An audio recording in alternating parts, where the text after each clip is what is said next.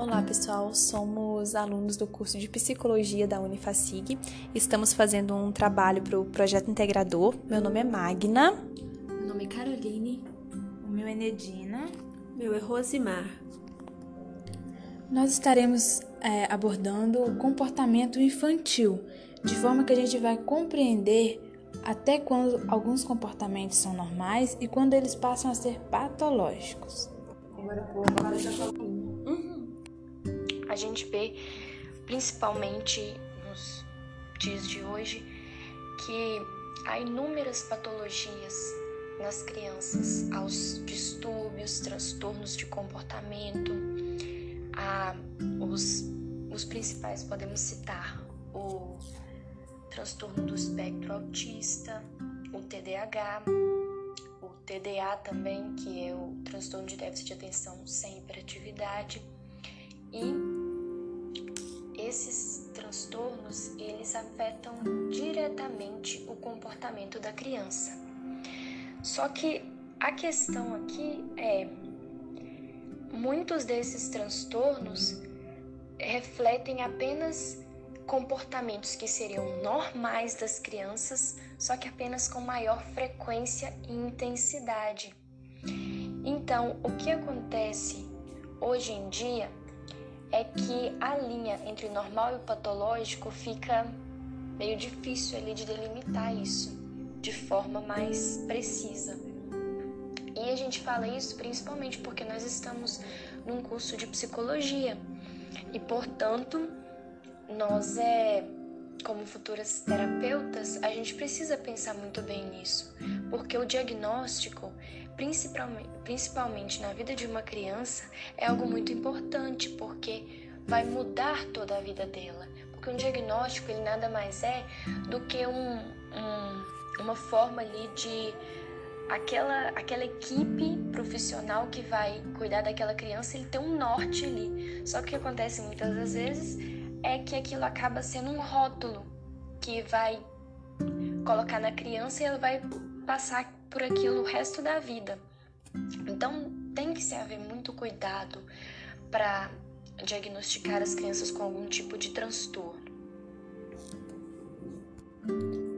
Para fazer um bom diagnóstico, primeiramente precisa saber a diferença entre transtorno e entre dificuldade, considerando né, que a criança ela pode apresentar dificuldade de aprendizagem no funcionamento pessoal e social. As dificuldades elas têm origem no contexto global do indivíduo, se há problemas na família ou se há desordens emocionais ou mesmo fator econômico. Provavelmente a criança será afetada e manifestará em seu comportamento. Há também o caso de criança negligenciada pelos pais ou tratados com extrema rigidez. Então, isso aí, gente, influencia também a criança na escola, no aprendizado delas. Já, já os transtornos são de um grupo de doenças causados por um desenvolvimento anormal do cérebro, com repercussões neuroquímicas e com alto teor genético, com manifestações clínicas nos primeiros anos de vida. São caracterizados por déficits que afetam o funcionamento pessoal, social, acadêmico ou ocupacional. Limitam-se ao pouco mais de meia dúzia, nomeadamente transtorno do desenvolvimento intelectual, transtornos de comunicação, linguagem, fala, comunicação social, transtorno do espectro do autismo, transtorno do déficit de atenção e hiperatividade, que é o TDAH, transtorno de aprendizagem específica, transtorno motores, desenvolvimento da coordenação e movimento estereotipado, transtorno de tics, incluindo Tourette, síndrome de X frágil e outros transtornos não especificados. Então, gente, os transtornos e as dificuldades, como podemos ver, podem apresentar os mesmos sintomas, mas a diferença entre eles é a origem. Uma forma para a gente poder exemplificar esses conceitos está no fato de, por exemplo, uma criança tendo os melhores métodos, o melhor tratamento, a melhor condição social, estudar nas melhores escolas, ter pais presentes, ainda assim irão apresentar os sintomas, o que vai caracterizar a existência de um transtorno. Já a dificuldade pode indicar que há fatores exteriores que estão afetando o desenvolvimento intelectual da criança, como, por exemplo, professores não capacitados, pais que não incentivam o filho a estudar, não ter um ambiente adequado para seus estudos diários, dentre outros exemplos. Então, é muito importante para se delimitar, porque a partir da delimitação de, do diagnóstico, né, se a criança tem uma dificuldade, se ela tem um transtorno, um transtorno de, de aprendizagem, se é um transtorno, é, um transtorno já é de personalidade. Então, porque a partir da delimitação do diagnóstico é que se trilha o prognóstico. O que, que vai ser feito com aquela criança? Porque senão você pode entrar em linhas ali que vão fazer mal para a criança, ao invés de ajudar ela a superar aquela dificuldade.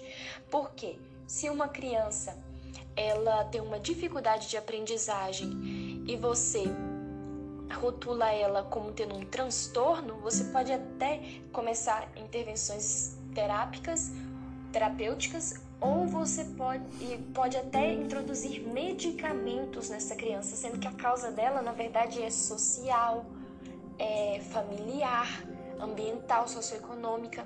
Então, sabe, é muito importante delimitar para ter uma noção clara do que vai ser feito para aquela criança, para a gente prestar um, um serviço melhor para essas crianças, a gente precisa ter muito delimitado isso claramente. Então, nesse primeiro episódio, a gente quis só dar uma introduzida nessa questão e a gente, no próximo episódio, a gente vai falar especificamente sobre o TDAH, porque o TDAH é, digamos que o transtorno que mais é confundido com uma com a, uma dificuldade da criança ou até um comportamento assim, digamos que normal da criança. Então a gente gostaria de continuar é, explicando um pouco desses conhecimentos que a gente adquiriu até agora e para ver se ajuda alguém. Olá.